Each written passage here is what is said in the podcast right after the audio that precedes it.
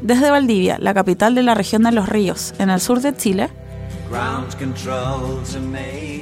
conversamos sobre las habilidades que necesitan personas y empresas para enfrentar los desafíos del futuro del trabajo aquí y en el resto del mundo.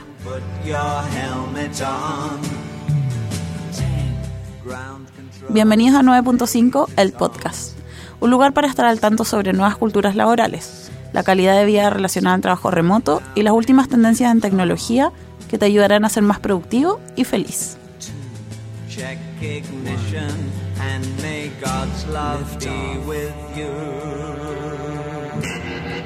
La automatización está haciendo que tareas repetitivas y especializadas que hoy realizan personas empiecen a ser reemplazadas por máquinas. El Foro Económico Mundial informó que para el año 2022 75 millones de empleos serán reemplazados o desplazados, a la vez que se crearán 133 millones de nuevos empleos. ¿Está la clase media, el motor económico de los países, amenazada ante este fenómeno? Desde las políticas públicas, ¿cómo se puede facilitar una transición hacia los nuevos puestos de trabajo, que hoy incluso no se saben cuáles serán exactamente? ¿Cuáles serán las habilidades y conocimientos que más serán demandados en los próximos años? De esto y más conversaremos en este episodio con Juan Pablo López, chileno trabajando en Amazon.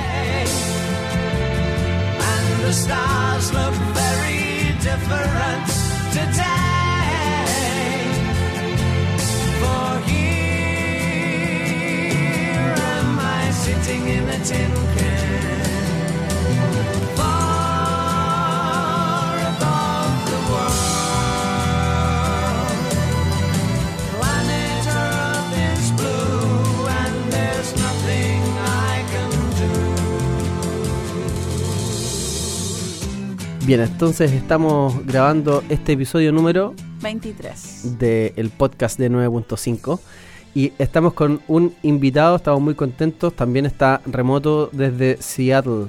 Juan Pablo, cuéntanos un poco de ti. Hola Fabián, eh, gracias por la invitación, feliz de poder participar y contribuir. Ah, te, puedo contar, eh, mi nombre, como dices, Juan Pablo López, trabajo hace casi cuatro años en Seattle trabajo para Amazon, particularmente para el equipo de advertising, que, el rol es eh, promocionar productos dentro del sitio de Amazon para quienes quieran hacer poner ads dentro de Amazon, no, los ads que te siguen después en, otro sitio. Eh, y, respecto a trabajo remoto, yo hago harto uso de trabajo remoto acá en, Seattle. De hecho, vivo a aproximadamente como 25 kilómetros de Seattle. No vivo en la ciudad de Seattle, vivo fuera. Ah, una, referencia, eh, no conozco distancias en Valdivia, pero en, Santiago esa sería como la diferencia de ir de la Plaza de San Bernardo hasta la Plaza Yarma. Y, y gracias al, trabajo remoto, por ejemplo, me puedo dar el lujo de... hay un día a la semana en que puedo ir y dejar a mi hija al colegio, ir a buscarla, pasar más tiempo con ella. Estas son las cosas que consigo. Buena, oye, aprovechemos de contar que nos conocimos en otro evento tecnológico que también ocurre en el sur de Chile, en Codñuble. Y, tú viniste de speaker a Codñuble, es un evento que tuvo su primera versión este año. Y nada, estuvo súper bueno y ahí tuvimos el gusto de conocernos junto a, un grupete súper entretenido de, de, expositoras y expositores que estuvieron en la, en la conferencia. Teníamos por ahí algunos invitados que también para este podcast y esperamos que eh, salió un poco encima, la verdad, esta, esta misma oportunidad, pero esperamos también tener eh, algunos más de Coñuble. Vienen varios de Coñuble también a, 9.5 este año y ahí fue donde no, nos conocimos. Gracias Juan Pablo por la, por la buena onda. Genial. Oye, ¿y hace cuánto que estás en, en, en Amazon? Llegué en noviembre del 2015. Estoy a punto de cumplir eh, cuatro años. Claro, lo que pasa es que Amazon va a Chile un par de veces al año y hace eh, entrevistas de trabajo allá. Eh, generalmente parten con, conversaciones remotas, te llaman por teléfono después de que tú postulas y tienen como un primer filtro contigo de tus intereses, de tus conocimientos. Y si, y si pasas esa parte, te, te citan a una entrevista eh, presencial. Eh, entonces yo participé en uno de esos eventos y ahí fue cuando recibí la oferta de trabajo, entonces me, reloqué completo Aprovechemos de hacer como un poco más amplia la pregunta porque tú ya obviamente tienes una propia experiencia en eso, pero seguro que puedes ver algo sobre ese mismo tema. Y, ¿Y cómo dirías tú que en el contexto global que hoy día hay sobre el acceso al talento, se está afectando justamente o, hay un hay un tema en la industria tecnológica con poder acceder al talento y por qué justamente es que empresas internacionales como Amazon dirías tú que están buscando talento en Chile eh, al cual se está dando que o a veces contratan remoto, no es el caso entiendo de Amazon, pero sí como dices tú lo están relocando y agarran y traen un contenedor y, se van todas tus cosas para Estados Unidos. ¿Por, ¿Por, qué dirías tú que hay un contexto de, de, escasez, por así decirlo, de acceso al talento? ¿O qué diríais de eso? Bueno, hay varias, yo creo que hay varias dimensiones de este problema. este obviamente es un problema no, no lineal, es, es como más complejo. Y la, y estas dimensiones de alguna forma como, como que se alimentan unas con otras. La, primera, creo yo, es que eh, estos hubs de tecnología como Estados Unidos y, parte de Europa están creciendo a tal velocidad que, la, que el, el, talento que produce el mismo país es incapaz de llenar la demanda que tiene esa, esa empresa. Y por ende, entonces estas empresas comienzan a buscar talento fuera. Eh, eso yo creo que es uno. El, otro factor yo creo que es bien importante es de costo. Eh, países como Estados Unidos, eh, Australia, Europa tienen estándares de vida súper altos, entonces los ciudadanos de acá no están dispuestos a trabajar en empleos que no les paguen bien. Pero, si tú miráis, hay un país más tercermundista como Chile, si te ofrezco el sueldo de entrada de un ingeniero en Estados Unidos, estáis viviendo como ABC1 de Chile. ¿Cuál, ¿Cuál es el sueldo de entrada de un ingeniero en Estados Unidos? Desde desde 100 mil dólares al año puede ir hasta 160 mil dólares al año. Y, entendamos que el, sueldo quizá de entrada de, un ingeniero en Chile será como menos de 20 mil dólares, ¿o no? Ah, yo, yo, creo que está más cerca como de los 30 mil. Eh, ha, subido un poco. Pero claro, o sea, tú puedes ver la escala es súper grande. Entonces ahí tenía el otro, un factor de costo.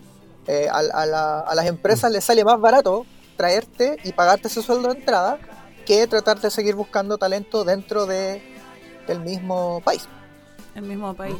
Eh, los estándares, la expectativa de vida de los norteamericanos son, son mucho más altos. Juan Pablo, me, llama la atención eso que, que está ahí contando, eh, porque al tiro me hago la pregunta, ¿cómo, cómo, ¿cómo vives tú en Estados Unidos? O sea, ¿Cómo es tu nivel de vida hoy día en Estados Unidos? No creo que sea de una persona como pobre, o sea, caché como comparando la calidad de vida y los ingresos de los, de los norteamericanos versus los chilenos, el sueldo que te ofrecen es muy alto para acá, pero te llevaron para allá, entonces está ahí dentro de la sociedad. ¿Cómo, cómo funciona eso? Claro. Em, lo, primero aclarar que em, yo solo he vivido acá en Seattle, en el estado de Washington, que así se llama el lugar. Y Estados Unidos tiene esta característica de que cada estado es como una suerte de ecosistema medio independiente. Entonces, el, disclaimer de todo lo que voy a decir es como aplica para acá eh, y, por lo tanto hay ciertas cosas que podrían extrapolarse a otras que no. Eh, la primera es muy importante, es el, el color político del estado los estados demócratas y republicanos tienen ciertos, ciertos hábitos y costumbres distintas. El estado de Washington y Seattle particularmente siempre se ha caracterizado por ser demócrata y bastante progre. El, estándar de vida de Washington en general es bastante bueno respecto de la media de Estados Unidos, pero también es un estado bastante caro, porque tiene, copia harto un poco el modelo canadiense y del modelo europeo, en donde eh, los servicios son un poquito más caros que la media con la finalidad de poder garantizar mejor ingreso para las personas. Entonces, por ejemplo, el estado de Washington, el, sueldo mínimo, eh, eh, cada estado lo puede sobreescribir respecto del sueldo mínimo que dice el gobierno federal. Y, en Estados Unidos creo que el sueldo mínimo son como 12 dólares la hora o 10 dólares la hora y Washington paga 16. Entonces, entonces ellos tomaron la decisión de eh, que hay que subirlo y por lo tanto las cuentas del supermercado son más caras, ir, ir al mm. médico es más caro, los arriendos son caros. ¿ah? Eh, pero en mi caso, eh, o sea, yo vivo como si allá en Chile, y de nuevo, disculpen la referencia tan capitalista, pero como soy de Santiago no tengo referencia al día, pero pero, pero, pero sería como, eh, yo acá vivo en un barrio que sería que alenta como vivir en Santiago, así como en Los Arnecheas, así como San Carlos de Apoquindo, un lugar así como con, ah, altos barrios, con altas áreas verdes y, parques y, no tengo rejas en la calle. Un, lugar más tranquilo. Claro, el típico suburbio gringo. Ahora, sí. esa comparación la estoy haciendo en términos de cuánto cuesta comparar así igual igual.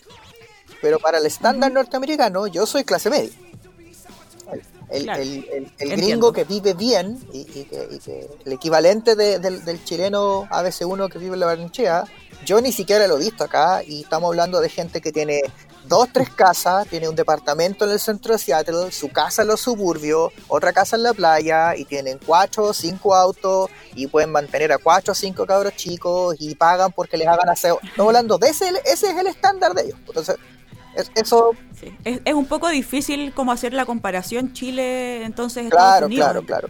Y personalmente creo que eso explica por qué hay tanto chileno que se viene a Estados Unidos y jura que la hizo. Jura que la hizo. Porque sienten que alcanzaron el sueño norteamericano, pero la verdad es que para los gringos tú eres uno más de la clase media que tiene muchos colores, claro, eh, pero pero es como eso. Entonces, entonces ahí aparecen estos como veo, viejos resultados que lo digo yo, que, se creen así como el cuento de que le hicieron. Pero la verdad es que estáis viviendo el, el, el, average nomás de, Estados Unidos.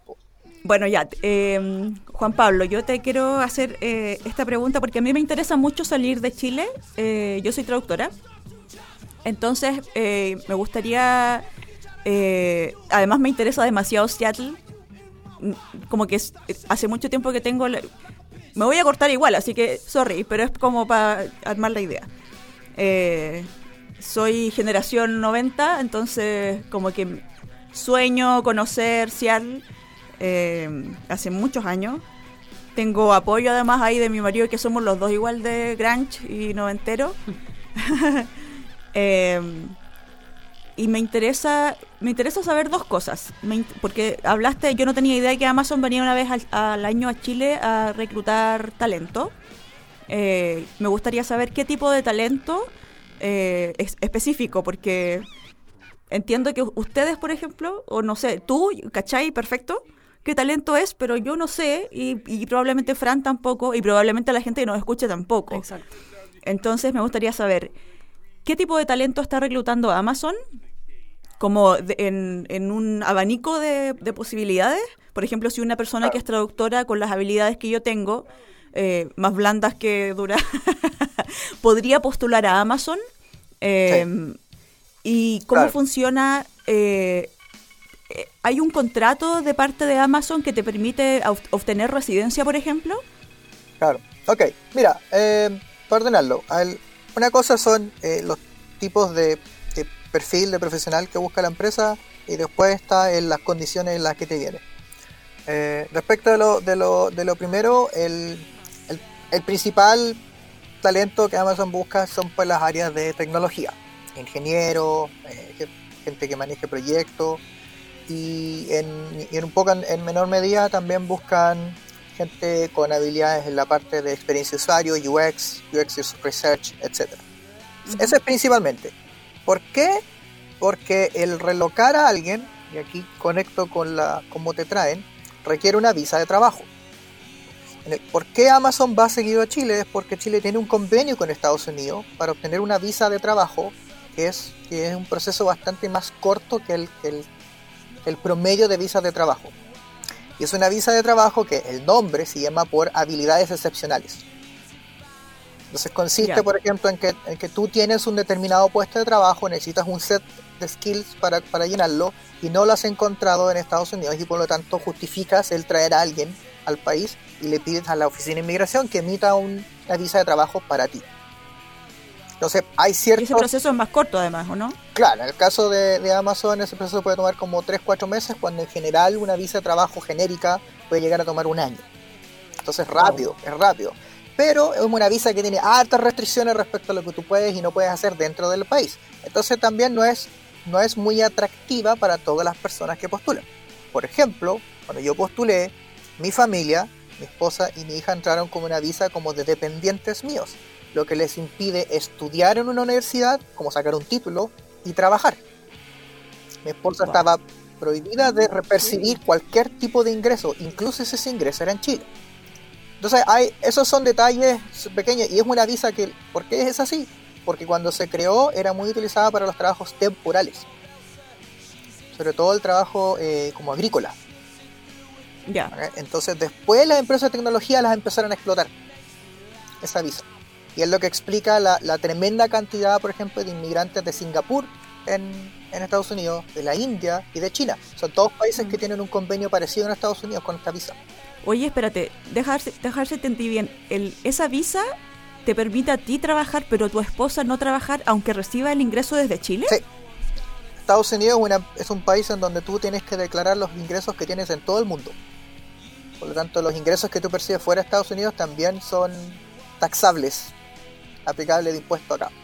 conectando entonces lo anterior, ¿cierto? De que el, acceso al talento está siendo difícil para empresas eh, de escala global que son intensivas en tecnología y entonces quizá hay una, hay una definición de talento que en este mismo episodio ya hemos dado antes y que tiene que ver con personas que son muy buenas en lo que hacen, básicamente. Mm, a veces no, no, no necesariamente estudiaron algo tan específico, a veces sí, ingeniería como tú mencionabas, o se han desarrollado también en algunas líneas, quizá toda el área de UX.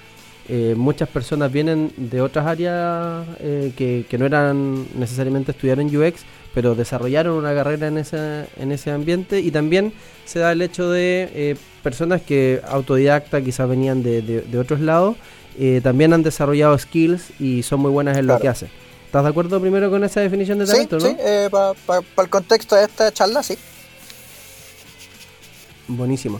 Entonces, eh, en, todo ese contexto, algo que está pasando es que efectivamente se está empezando en el, en el debido a los cambios que están ocurriendo en cómo están transitando economías que antes fueron súper relacionadas a procesos productivos industriales de, de producto, se han ido moviendo cierto hacia procesos industriales más de servicio, de, temas digitales.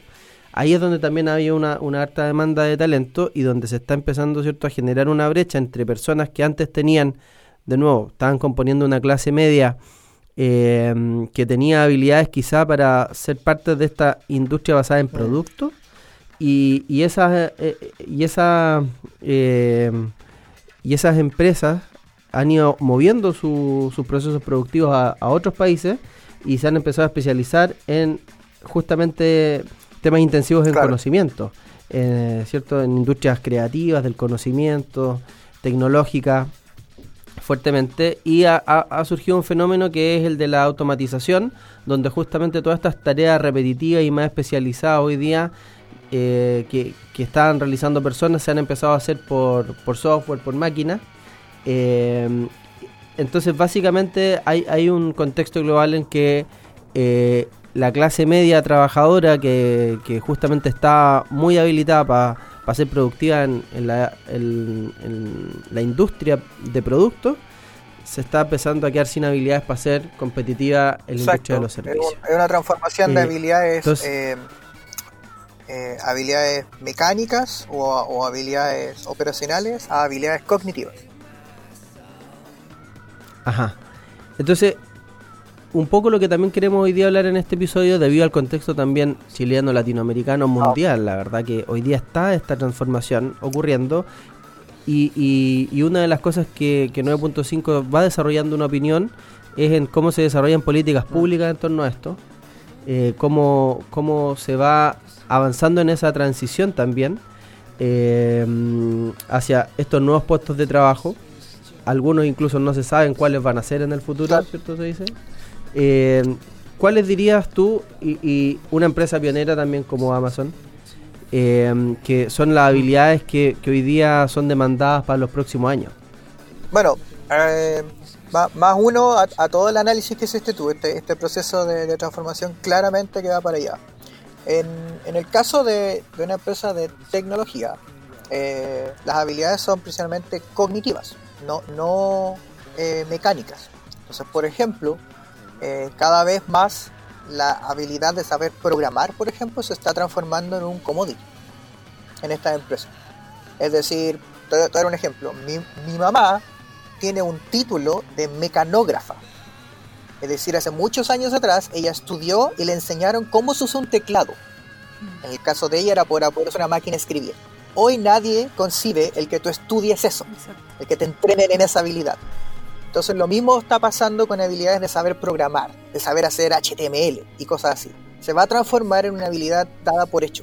Y quien no la sepa va a ser equivalente a que contrates a alguien en una oficina y no sepa usar el correo electrónico. Va a ser una base en el fondo. Claro, es, y eso básico. La, la, palabra que ocupan acá es commodity. Mm, es como tú ya no colocas en tu currículum que sabes Word. ¿Ya? Eso ya no se, Microsoft Office. es un commodity, ¿verdad? Se asume. Ya, ya pasamos esa, esa discusión. Entonces ahora, ¿qué es lo que se espera? Se espera cuáles, cuáles son tus habilidades de utilizar herramientas como esa, como la programación, cómo usas tú la tecnología y le das valor a lo que tú haces. ¿Ya? Es cómo tú demuestras que das valor. Como por ejemplo, y aquí voy a dar ejemplos muy, muy de Amazon, que es lo que yo sé, es, eh, por ejemplo, utilizando tecnologías XYZ, conseguí agarrar un proceso que tomaba tres horas y ahora toma una. Y eso es lo que tú colocas en tu currículum, y eso es lo que tú vendes, ese es tu valor. Claro. Tengo la capacidad de hacer que esta empresa gaste un tercio de lo que gastaba antes. Porque eso es lo que necesitan estas empresas. Como, como decía Fabián, tú no se sabe cuáles son las habilidades de mañana, no se sabe qué es lo que, qué es lo que se viene, pero sí sabemos lo que no queremos. yo no quiero que el proceso sea más lento, no quiero que sea más caro, y quiero que sea inmediato, y quiero que sea inclusivo, y, quiero que sea accesible, por ejemplo, a gente que no puede leer, o perdón, que no puede ver, que no puede hablar, etc. Eso, eso sabemos que va, lo que no sabemos es en qué. Entonces, ese, ese, es el, norte de, esta, de estas empresas.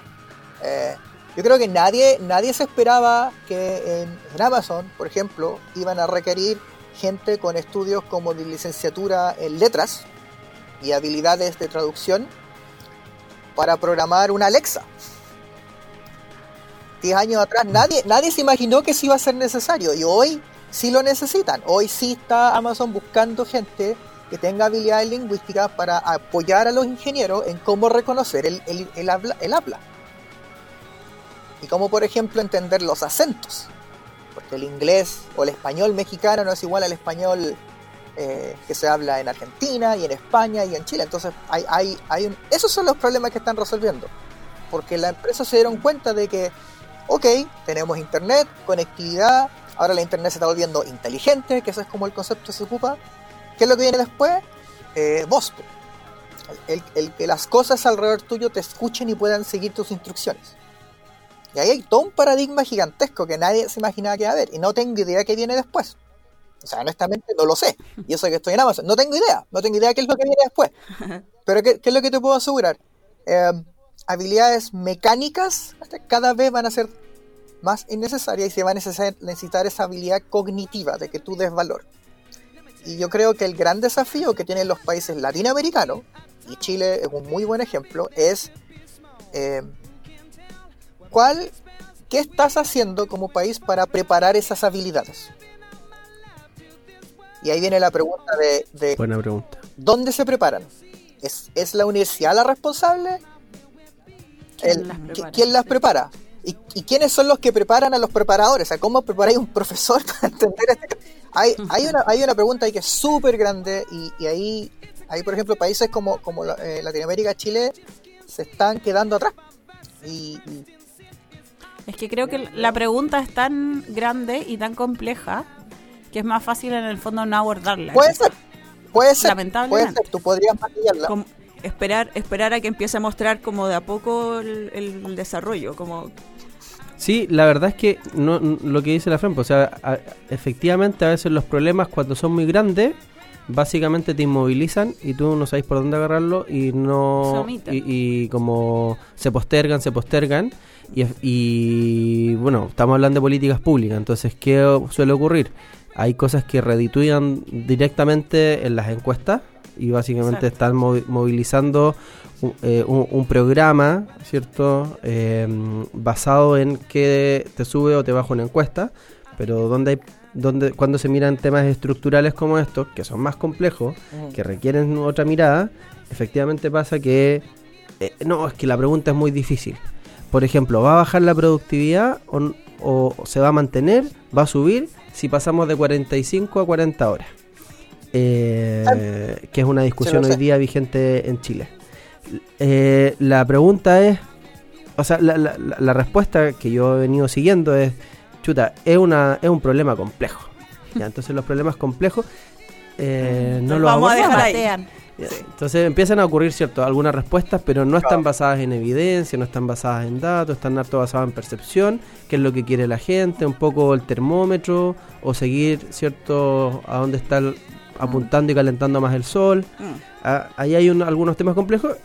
Em, por otro lado, sí, hay, hay buenas intenciones. O sea, por ejemplo, hay, un programa de Sense que busca desarrollar como 16.000 desarrolladores, si no me equivoco, en, temas de software en Chile. Em, yo veo una buena intención ahí. Pero me cuestiono si Sense y la OTEC tienen realmente las competencias para formar gente como decís tú, los formadores de los formadores. El ejercicio de formar desarrolladores suena muy parecido a lo que ocurrió a comienzos de los 2000, que la Corfo empezó a impartir cursos de inglés a todo el mundo y a, ofrecer pruebas de certificación de inglés. Mm. Porque la lógica estaba en que mientras más gente hable inglés, entonces vamos, vamos a estar mejor. Pero, pero, pero eso es una visión súper cortoplacista, pues como, ok, sabes inglés y ahora qué, ¿para qué lo quieres ocupar? Eh, y, está súper asociado a lo que está hablando tú, la, conversación esta de las 45 horas versus 40 es muy parecido a la, a la pregunta de ¿y qué habilidades formo? Una decisión de hacer una, modificación al, a la legislación laboral, lo más probable es que tú los resultados no los vayas a ver hasta en 6, 7 años más. Y si tú sabes que en 7 años más tú el que está tomando la decisión no vas a estar en el poder, entonces, ¿qué beneficio tiene para ti tomar esa decisión? ¿Cuál es tu impacto para ti? lamentable en el fondo el criterio con el cual estamos tomando decisiones, más que nosotros, un poco los que están encargados de las políticas públicas. Oye, a mí me llamó la atención y me parece súper interesante lo que dices, me hace pensar incluso que hay que replantearse, por ejemplo, el currículum, que yo sé que hoy día ya para muchos no es tema, para algunas profesiones un poco más tradicionales, quizás como la mía, yo soy ingeniero comercial, sí es. Para ustedes, desarrolladores, puede ser el tema del GitHub, GitLab, quizás incluso eso va a cambiar. ¿Te acuerdas lo que tú nos contabas? Pero yo me acuerdo que mm, esto, esto aparte igual. El 2013 fue la primera vez que yo fui a Estados Unidos y fue la primera vez que me atendí sola en una caja de supermercado. Entonces, si bien el contexto entre Chile y Estados Unidos no es el mismo, lo que nos indica que sí o sí van a haber otros factores que afectan en esta transformación digital acá, sí, eh, a mí, que estoy más interiorizada en este mundo, me cuesta imaginar cuando dicen que la tecnología va a eliminar alrededor de 1.800.000 trabajos, pero va a crear más incluso. Eh, me cuesta imaginar cuáles son. Y creo que en el fondo de alguna forma estáis viviendo en el futuro, porque como yo te digo, hace cinco años cuando yo fui no era tema, hoy día está siendo tema en Chile. Y la gente se ve un poco amenazada. Y también porque eh, es lo que tú dices, no tiene esa visión a largo plazo, no sabe bien eh, en qué se va a emplear, cuáles son estas nuevas habilidades que tienen que desarrollar. Y creo que en el mundo del software es más fácil de repente tener una visión, pero, mm, pero yo me cuestiono la falta de visión que tiene, por ejemplo, las cajeras de supermercado de su tiempo en Estados ah. Unidos, que un poco pasa acá en Chile igual y está pasando. Entonces, ¿qué trabajos concretamente, con tus cuatro años viviendo allá y considerando este comillas que vienes del futuro, em, ves concretamente que se pueden eliminar y otros que se pueden crear para en el fondo también dar un poco de esperanza en torno al tema? Eh, siguiendo la línea de, los servicios, eh, hay, mucho que se está haciendo en términos de la autoatención. No, no solo en, el más obvio sentido como comprar algo, las máquinas, etcétera, sino también autoatención en temas de trámites gubernamentales, eh, autoatención médica, autoatención en hospitales, por ejemplo. Eh, el, hecho de que, de que en un tiempo más tú vayas a llegar a, un, a un hospital y no va a haber una recepción, tú vayas probablemente con tu celular, vaya a dar algunas luces de qué es lo que necesitas y te van a te van a derivar inmediatamente. Pero ahí, por ejemplo, mi, mi duda es como, ¿cuál es la contraparte eh, del trabajo que va a hacer Oh. esta persona que ya no está entregando el trámite, por ejemplo? ¿Cachai? Porque ese es un trabajo que se va a No, perder, no, pero claro. de la mano que ese se pierde, va a haber otro, o por lo menos yo lo veo así, quizás me dicen errada, eh, que se va a crear y que le va a generar aún más valor a esta persona que ya no necesita que le hagan el trámite manual, sino lo va a adquirir de forma en el momento y en el por el canal que ella quiera. Pero esos son los trabajos que me cuesta claro. visualizar, ¿cachai? ¿Cuáles van a aparecer? Mira, mm, es probable que en algunos casos no aparezca un reemplazo al trabajo, en otros casos sí aparezca, y, creo que no es evidente el- la forma de este reemplazo.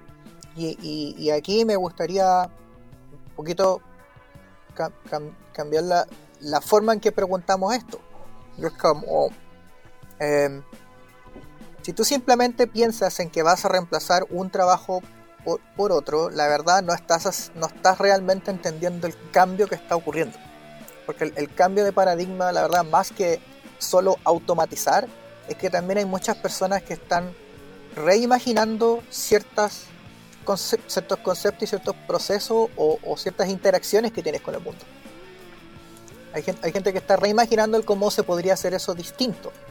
Asumimos mucho de que ciertos procesos ocurren de la forma que ocurren y, y se está como cuestionando harto eso. Algunas personas lo hacen bien, otras personas lo hacen mal y con el tiempo durante algunos procesos se dan cuenta que no eran tan disruptivos como se dijo inicialmente. Pero, pero por ejemplo, eh, el, el hecho de, de- crear eh, estas estas startups de, como de economía colectiva, eh, todo el mundo cree que están como reemplazando al chofer, etcétera, eh, etcétera, y, y- y de, y de pronto en muchas ciudades se empezaron a dar cuenta de que el problema que de verdad tenemos de fondo es que tenemos una forma súper ineficiente de movernos dentro de las ciudades que están muy sobrepobladas. Entonces hay que repensar el cómo nos movemos en la ciudad. Y tal vez el auto no es la solución. Eh, y, y ahí va. Entonces, entonces ahí, ahí, ahí en donde vuelve a caer sobre estas habilidades cognitivas.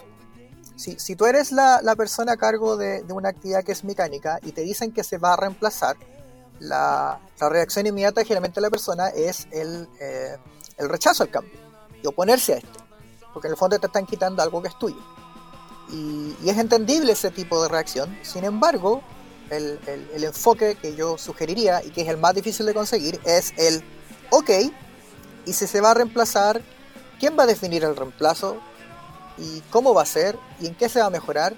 ¿Y qué es lo que yo puedo hacer? ¿Soy yo la persona que hace el proceso la que tengo que colaborar y pensar cómo hacer esto de nuevo? ¿O va a venir alguien y me va a decir lo que, lo que va a pasar y yo desaparezco? Ah, el- el- el- la idea de poder involucrar a las personas que están haciendo estos procesos en los procesos de cambio, yo creo que es el camino en el cual tú consigues una automatización que es mucho más eh, amable, puedes absorber también a estas personas y, y ellos mismos se pueden dar cuenta de qué es lo que quieren hacer, eh, pero, pero también es más cara. O sea, es- Sí, Hay, hay, hay un concepto que, que- creo que sirve como repasar. O sea, pa- pareciera que esto es nuevo, lo que estamos viviendo en esta época y lo que estamos hablando, y que es una conversación súper de frontera, quizá, y, y- como eh, para algunos podría resultar hasta eh, extraña, no sé. Pero en realidad es- estos procesos no son nuevos. Eh, el ludismo es algo bien interesante. El ludismo es eh, un, un movimiento que los artesanos ingleses tuvieron entre el 1800, inicio de 1800, cuando empezó a aparecer la primera automatización, que fue cambiar o crear los telares automáticos. Y los artesanos que eh, hacían tela, eh, eso fue lo primero que se empezó a automatizar. ¿Y qué pasó? Se empezaron a destruir telares y los iban y los incendiaban y los quemaban y hubo obviamente un movimiento anti-automatización hace eh, ya 200 años. Entonces, los procesos de, de destrucción del empleo vienen de otras revoluciones y de otros ah, desarrollos tecnológicos, como en ese momento fue hacer un telar automático. Eh, hoy día se están volviendo a repetir y más o menos nos vuelven a poner en los mismos jaques de nuevo a la sociedad y es, bueno, ¿cómo vamos a enfrentar este cambio? Y lo que, lo que ocurrió es que ahora, la verdad, muy poca gente hace cosas a, nivel manual, casi todas las telas que hoy día nos tenemos puestas están hechas de forma automática y el mundo siguió adelante igual. Mm. Eh, pero el problema que ocurre es cuando toca vivir el cambio, que es como un proceso que toma un periodos largos, la verdad, de adaptación, de poder lograr esa transición de que se destruye un, un, empleo, se desplaza, eh, desaparece y, y, se retransforma y se reconvierte la sociedad a uno nuevo. Y como también... Y es más fuerte cuando tú eres el que eres, es más fuerte cuando tú eres el dinosaurio en esa ecuación. Exacto. y, y obviamente entonces yo... Y, ahí hay que encontrar un balance, porque hay una cosa ética aquí también que tiene que ver con eh, cómo miramos esa situación y si en realidad todo lo que hacemos es optimizar hacia el capital y hacia el beneficio económico, eh, la sociedad pasa a ser eh, secundaria. Finalmente, cuando diría más o menos la tecnología, se supone que la promesa que tenía original era estar en favor y hacernos la vida más fácil.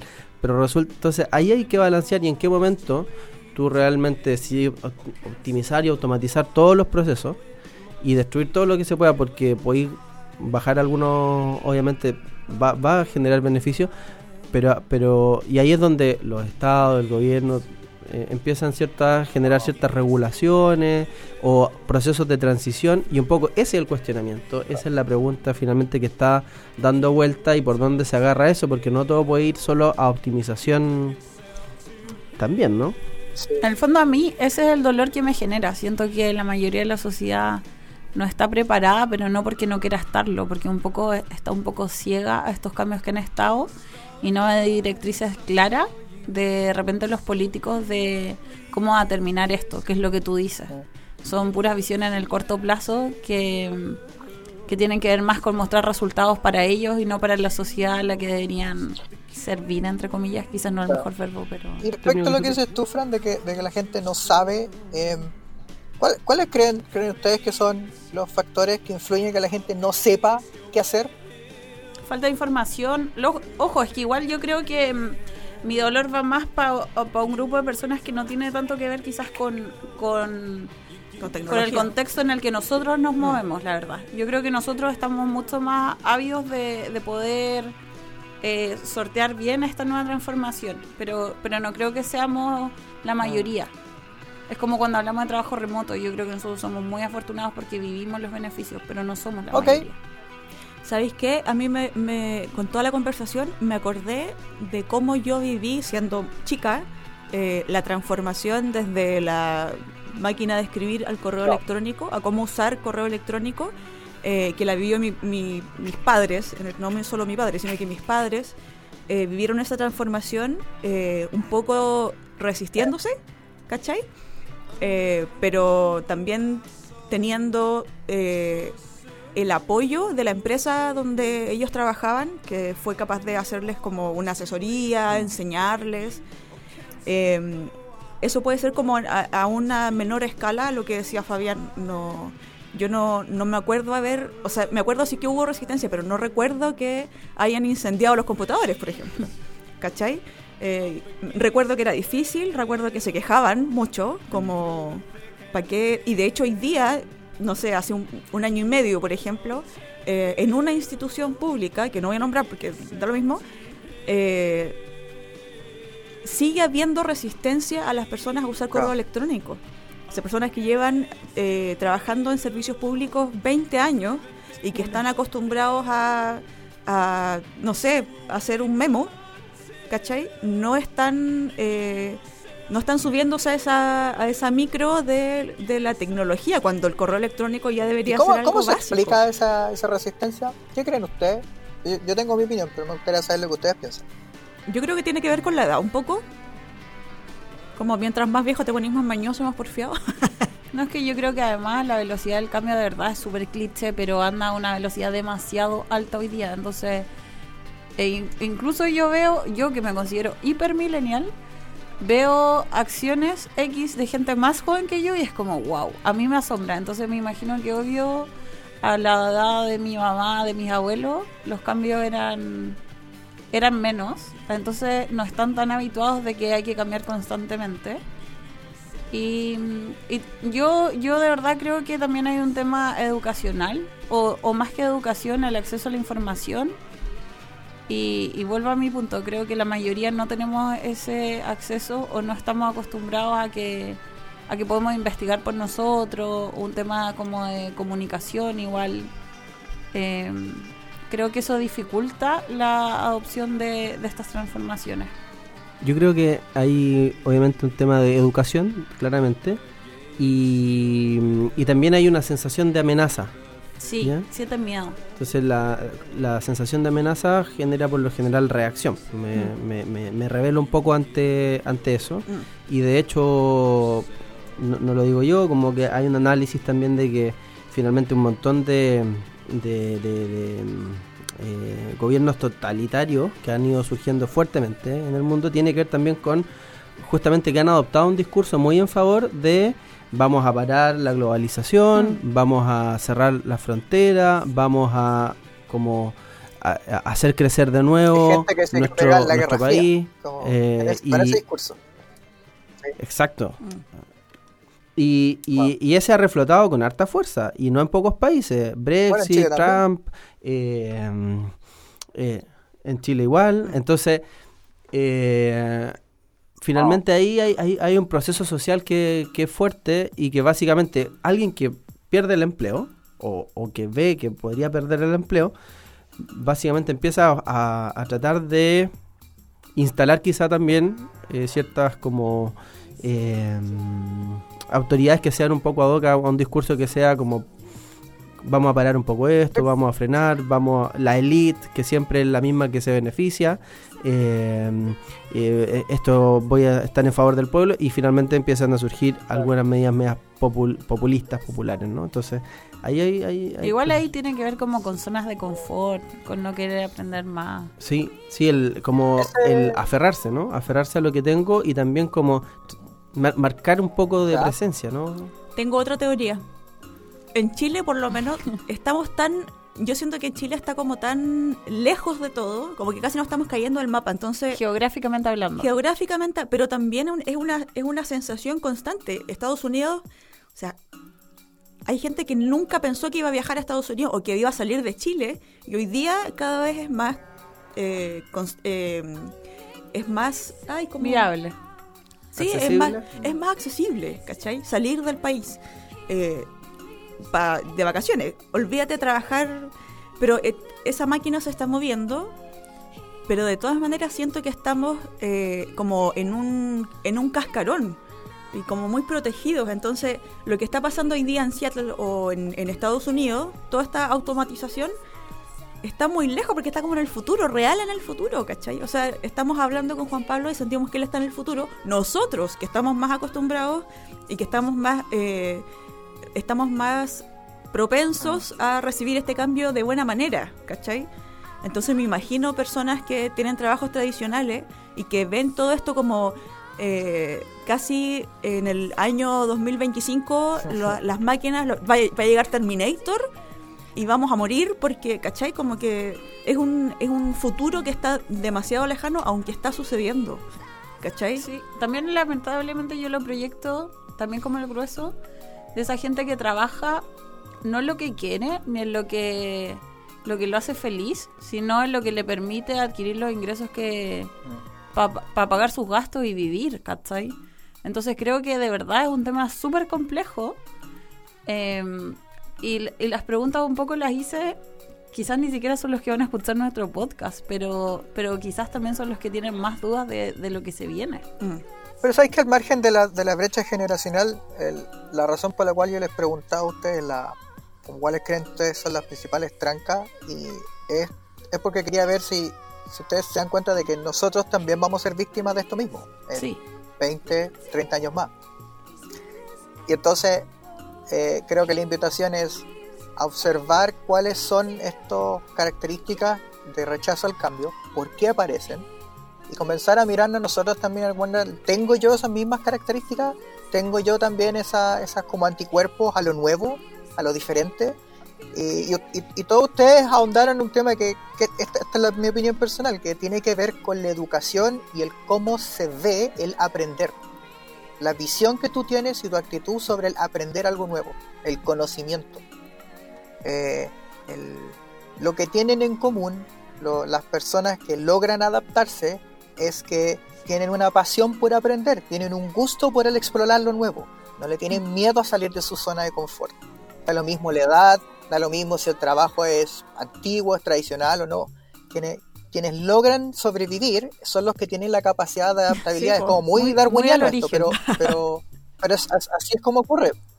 Pero eso es lo que ocurre. Entonces, lo que pasa con, con que nosotros citamos harto a nuestras generaciones eh, anteriores, nuestros papás o nuestros abuelos, lo que le, probablemente les pasó a ellos es que crecieron en una sociedad donde el, conocimiento era estrictamente necesario para luego trabajar, era para una, hacer una actividad. El conocimiento no tenía como propósito, el conocimiento no tenía como propósito el, el, encender esa llama de la curiosidad en ellos. Y, y, ahí ustedes tocaron varias veces el tema que tiene que ver con la educación. Algo, algo que cualquier país debería estar cuestionándose. Hoy es si en las escuelas estás enseñando las habilidades que le va a permitir a esa persona el poder educarse o autoentrenarse para lo que sea que venga mañana, porque tú no sabes lo que va a pasar en 10, 15 años más.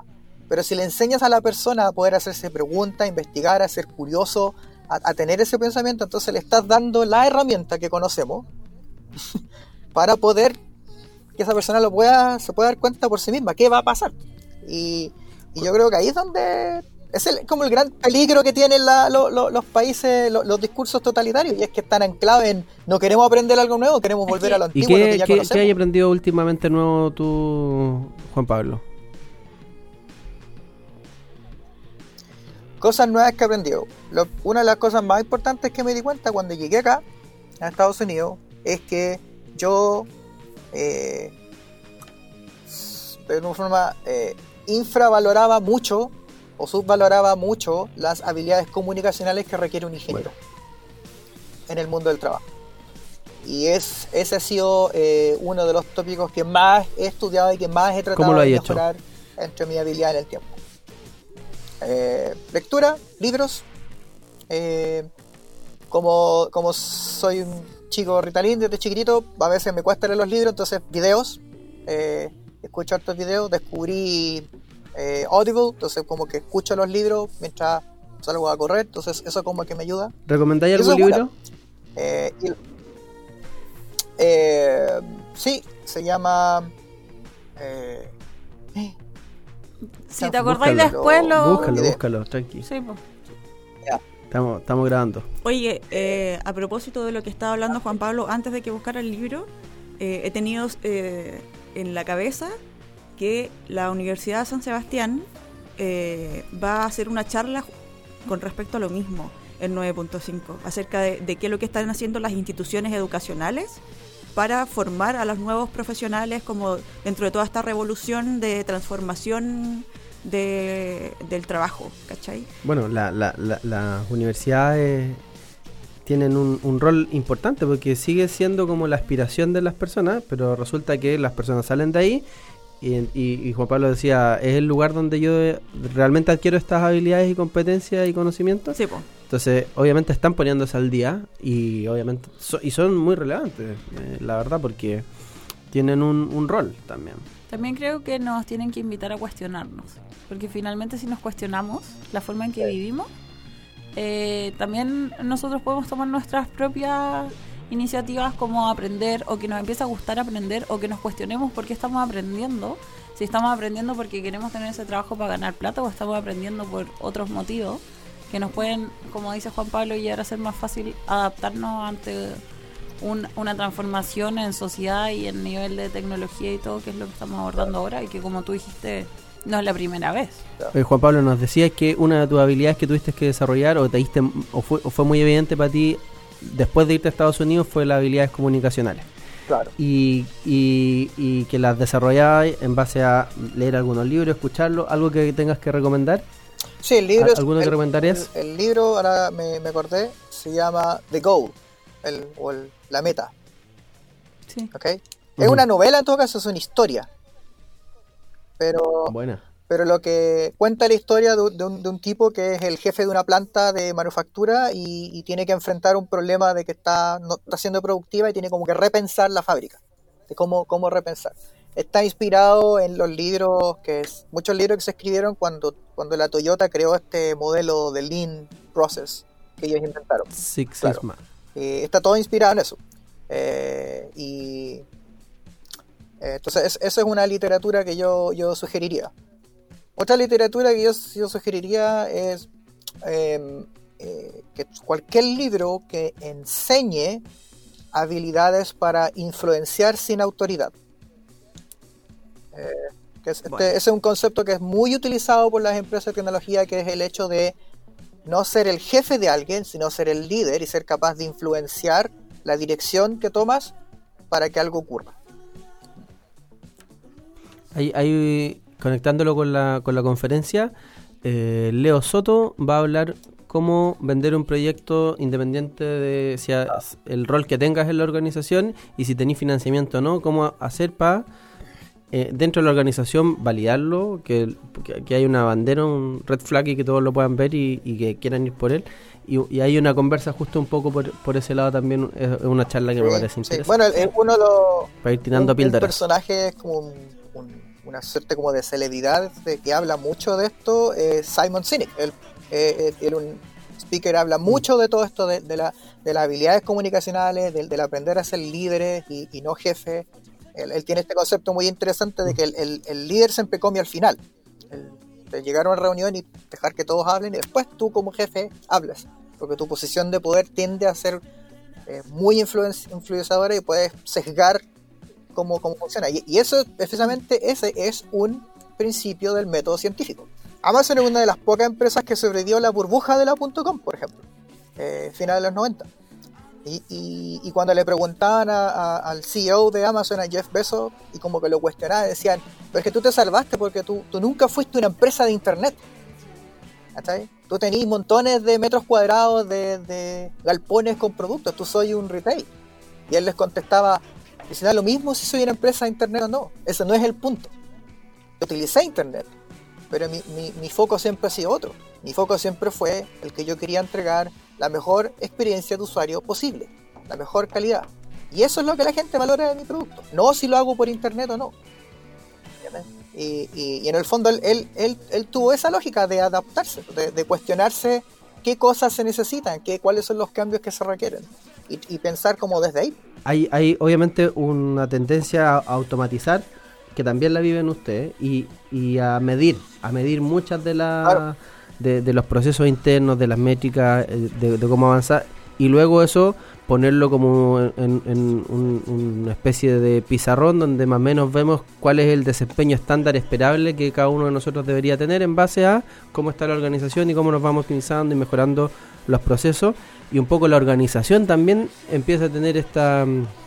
Eh, este símil a hacer una, una máquina, ¿no? Que vamos optimizando eh, todos estos mecanismos ¿ah? y, se transforman. Entonces, eso luego empieza a, quitar algunos espacios eh, de, de quizás libertad o quizás de improvisación o quizás menos lazy de los seres humanos porque está todo súper optimizado y, y, ahí han, habido algunas críticas de ese lado. ¿Cómo, cómo se, cómo, ¿Qué dirías de eso, Juan Pablo? tu, tu punto es que en, en la búsqueda de, eficiencia y optimización de Amazon, la empresa ha, ha, dejado de escuchar como las ideas de sus propios empleados, cosas así. Eh, sí. O, hay tanta optimización que al final el trabajo igual se volvió mecánico, pero ahora lo que tenéis que hacer es como guiar a los robotitos. Claro, como que se deshumaniza a veces el trabajo en vías de la sobre, o, sobre optimización se termina eh, tu contribución individual pasa a ser parte de un sistema en la que hay quizás menos opciones reales de, espacio, ¿no? Porque está súper todo como medido, medido, medido, entonces eh, también va generando algunas como eh, sobreoptimizaciones de, de la persona, ¿no? Sí, sí, sí, Amazon es súper criticado y hay abundante evidencia de malas prácticas laborales de Amazon, sobre todo en los fulfillment centers, que son los galpones mm. donde irían los productos. Eh, mucho trabajador part-time, temporal, por ejemplo, en la época de, Navidad, de Black Friday, que contratan gente solo por la, por la temporada y que, y que, y que trabajan en, en, pésimas condiciones laborales porque para lo único que los contratan es para asegurarse de que como el, el, el galpón este ahora lo tienen que hacer funcionar a, le van a subir el volumen de 3 a 6, entonces necesitan el doble gente para operar internamente, pero toda esa gente después es despedida, eh, entonces, y, y, van a hacer un trabajo súper mecánico, súper precario laboralmente, y hay un montón de críticas de al respecto. Y, y, es una crítica que no solamente recibe Amazon, sino que toda la industria de tecnología, la, el hub de Silicon Valley, recibe una crítica muy grande de que han, de que han exacerbado las diferencias y las brechas de, de precariedad laboral en ciudades como California, o sea, estados como California, eh, acá en, en, Seattle también, etcétera. Entonces, da el ejemplo de cómo Uber ha precarizado el trabajo de ser un taxista, o como Airbnb ha precarizado el trabajo de ser un hotel, y cosas así, como de, que han, han, invitado a que las empresas bajen mucho los costos porque tenía una competencia al lado que, no se tiene que hacer cargo de un montón de cosas que un taxista o un hotel sí. Ese, ese, es un tema súper fuerte, es súper debatido y, la, y el principal argumento con el cual, por ejemplo, Amazon, el principal argumento con el cual ellos se lo sacan es que eh, raya para la suma el costo este de, que genera Amazon, este, este como efecto secundario, efecto colateral le llaman, eh, es menor que el beneficio de la cantidad de empleo y de economía que generan los lugares. Eh, que de nuevo, como dices tú, Fabián, es súper deshumanizante. Y hay un desafío ahí bien grande, eh, tanto para Amazon y para las autoridades eh, de, cada, de, cada, zona. Eh, por ejemplo, el, el, la teleserie que hubo de Amazon con Nueva York, al final desistieron de instalarse en Nueva York. Amazon desistió de poner su segundo headquarter en Nueva York, porque, porque lo, lo, lo, los políticos, el equivalente como los diputados de allá, le hicieron la pelea a Amazon imposible de que se iban a instalar con muchas regalías tributarias sin hacerse cargo de, de, los costos colaterales por instalarse ahí. Mm. Y el alcalde les estaba dando todas las facilidades, descuentos de impuestos, etc. Y lo pelearon tanto que Amazon dijo, ok, chao, no me instalo acá. Mm. Y, y, eso, y eso en el fondo trajo a la opinión pública el, bueno, entonces, ¿cuál es la razón de que Amazon se quería instalar en Nueva York? ¿Es realmente un deseo por querer tener una empresa grande, ¿es realmente Nueva York un buen lugar para negocio? ¿O era porque era el, el, el, el alcalde que más bypasses tributarios le ofrecía? Como, ¿a dónde, ¿Para dónde va la micro entonces aquí? Eh, y, y, hubo un cuestionamiento súper grande. Eh, acá en Seattle hace poco los congresistas trataron de pasar una ley que toda empresa con más de 100 empleados o algo así tenía que pagar un impuesto adicional de trabajo.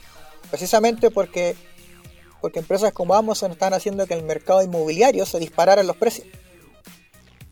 Entonces lo que quería el, el, el Estado era estas empresas que hacen que la, las casas se vuelvan tan caros, necesito cobrar en un puesto para poder proveer casas sociales a la gente que se me está quedando sin casa. Y Amazon hizo un tremendo lobby para evitar esa ley. Mm, mm. Eh, hay, esa, hay, dos caras, la... hay, hay, varias caras sí. de, de, de un dado en, en todos estos procesos como súper veloces, de súper desarrollo.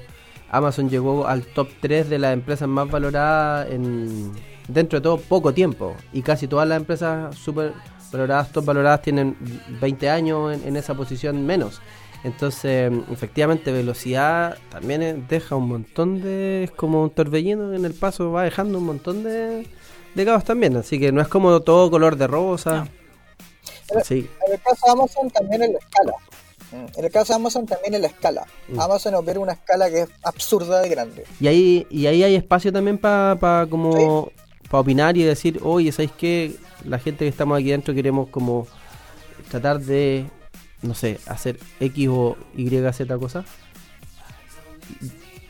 ¿Sí? ¿En, en Amazon, ¿cierto? Sí, o sea, al menos en la parte que estoy yo, que yo estoy en la parte corporativa, la oficina de ingeniería, no, no, no, no conozco el mundo de los, los de la parte de operaciones, pero claro, en la parte de ingeniería sí hay un montón de espacio para que tú propongas ideas, proyectos y, y, y te escuchen y, tú, y los directores, etcétera, escuchen la idea y si les gusta, se hace. Hay un montón de ideas que nacieron de eso, AWS nació una idea de alguien, el Amazon Go, esta tienda sin sin cajero, etcétera. Son, son, ideas que a alguien se le ocurrió, las tiró y la empezaron a depurar y entonces efectivamente el podría decir como el trabajador del día a día, el empleado eh, bueno. propuso Oye, a propósito de lo mismo, sorry, eh, siento que le estoy quitando eh, hora de almuerzo a, Juan Pablo. Discúlpame, Juan Pablo, pero tengo esta pregunta. Eh, yo creo que una de las cosas que hablábamos como del miedo a la, a la evolución y a, subirse a la micro como de esta, de esta revolución de, del trabajo, uno de los miedos que yo personalmente tengo es que me considero una persona creativa, pero siento que si es que yo, por ejemplo, llegara a Amazon con una idea que es muy bacán y se lograra eh, hacer un, no sé, un segundo Amazon Go, eh, que se me va a exigir, obviamente, porque tuve una muy buena idea, se me va a exigir que siga contribuyendo con buenas ideas. Y yo creo que ese es uno de los miedos que personalmente tengo, no obviamente con Amazon, pero con, venderme a algún, alguna empresa que me quiera contratar que sea bacán. Eh, entonces, te quería preguntar, ¿cuál es el acompañamiento que le hace Amazon a un trabajador como promedio que tiene esta idea bacán eh, y que puede seguir de alguna manera eh, contribuyendo con ideas más bacanes, pero obviamente eh, apoyado por la empresa? No sé si se entiende la pregunta. Um, creo. Um, o sea, Amazon no, no, sé si no tiene como un no estoy al tanto de que hay algún proceso que te acompañe en, esta idea. Sí hay, al, menos al interior de Amazon, hay una cultura bien fuerte de mentoring y de coaching. Eh, que te puede ayudar a ver cuáles son tus falencias, etcétera. También tienen súper estructurado y tipificado el cómo tú asciendes en el trabajo. No es por antigüedad, no es porque el jefe es amigo tuyo, hay, hay como, está todo súper tipificado de cómo, qué, qué habilidades y a qué nivel tienes que demostrar si quieres ir al siguiente nivel. Entonces, mm, en Amazon generalmente se va a evitar el colocarte en una posición que, te haga fracasar, claro, no porque tú no tengas las habilidades, sino que porque a veces hay problemas que son más grandes y requieren más gente o gente con otro set de skills o con otro tipo de antigüedad y experiencia. Eh, entonces, está eso. Por otro lado, ah, sin, sin, sin, hacerte ningún psicoanálisis hacia tú, pero tal vez, tal vez tienes que cuestionarte si ese miedo que tienes es más bien solamente miedo al fracaso y en ese caso tal vez hay como que investigar cuál es, cómo tú procesas tus fracasos, porque fracasar no significa ser un fracasado, eh, son dos cosas distintas, entonces y, ahí, como que es importante, yo creo que también eso tiene mucho que ver con el aprendizaje, lo que hablábamos al comienzo. Si no, si no, estás dispuesto a equivocarte, entonces nunca vayas a salir con nada nuevo. Excelente eh, consejo. Esa, esa, es como la regla, esa es la regla oro, de oro de Sir Ken Robinson, que escribió el libro El Elemento. Ese otro libro que les recomendaría. Bacán.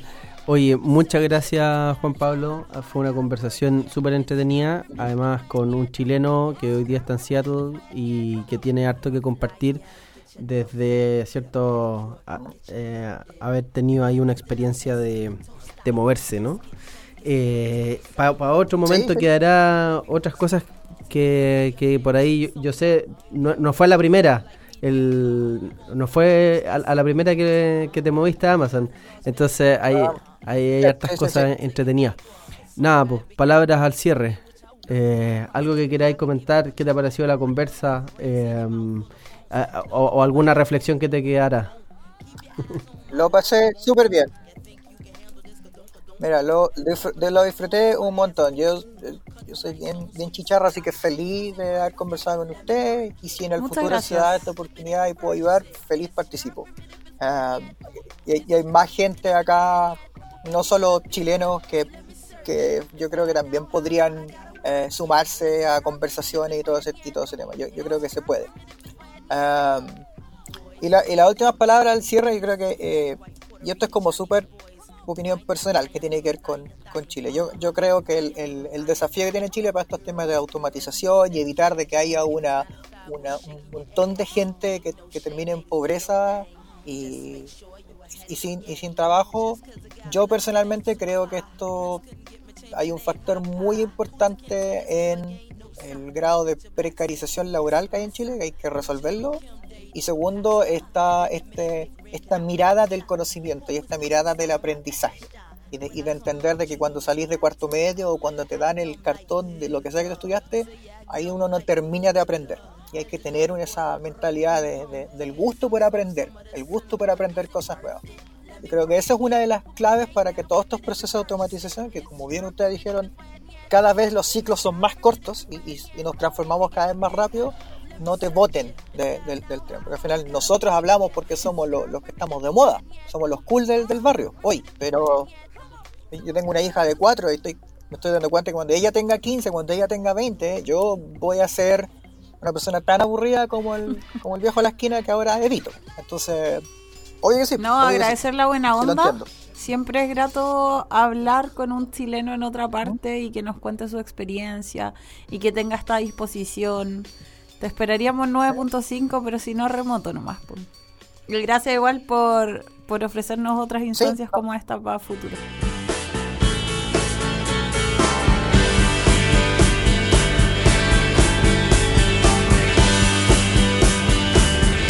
Así concluye este episodio de nuestro podcast. Síguenos escuchando. Las culturas de trabajo están cambiando y no conviene quedarse atrás. Búscanos en redes sociales como 9.5. Y si te gustó nuestro podcast, califícanos en iTunes con 5 estrellas. También estamos en Spotify o en tu aplicación favorita.